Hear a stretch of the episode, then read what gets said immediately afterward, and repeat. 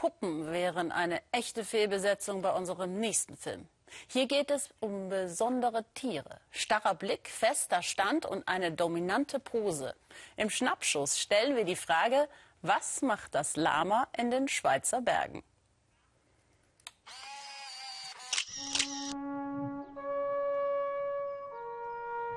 Gipfelidylle.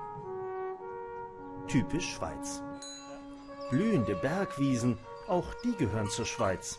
Natürlich. Aber war da nicht gerade ein Lama? Aber was machen ausgerechnet Lamas in den Schweizer Bergen? Um das herauszufinden, müssen wir hoch hinaus, auf fast 2000 Meter, auf den Schimbrich, nahe des Vierwaldstätter Sees im Kanton Luzern.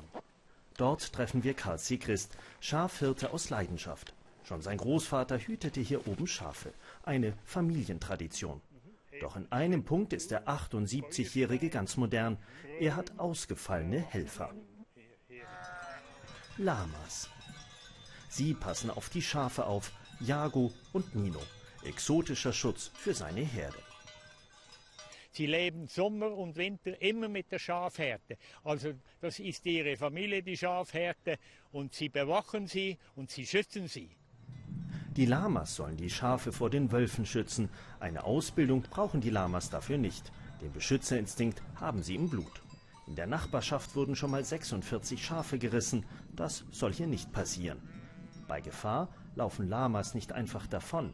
Das allein kann Wölfe vertreiben. Und wenn nicht, dann wissen sie, wie man sich wehrt. Spucken und treten. Ich bin überzeugt, dass wenn ein einzelner Wolf kommt, dass er keine Chance hat. Wenn sie ihn sehen, äh, dann gehen sie auf ihn los. Und ihre Huftritte sind tödlich. Mit diesem Ruf hat der Schafhirte auch seine Lamas im Griff. Ei, ei, ei, ei, ei. Sie hören mich schon auf 300, 400 Meter, wenn ich einen Ruf von mir gebe, hallo, äh, dann wissen Sie, ah, der Alte ist wieder hier. Und wenn am nächsten Morgen wieder alle Schäfchen beisammen sind und keines fehlt, dann haben Nino und Jago wieder einen guten Job gemacht.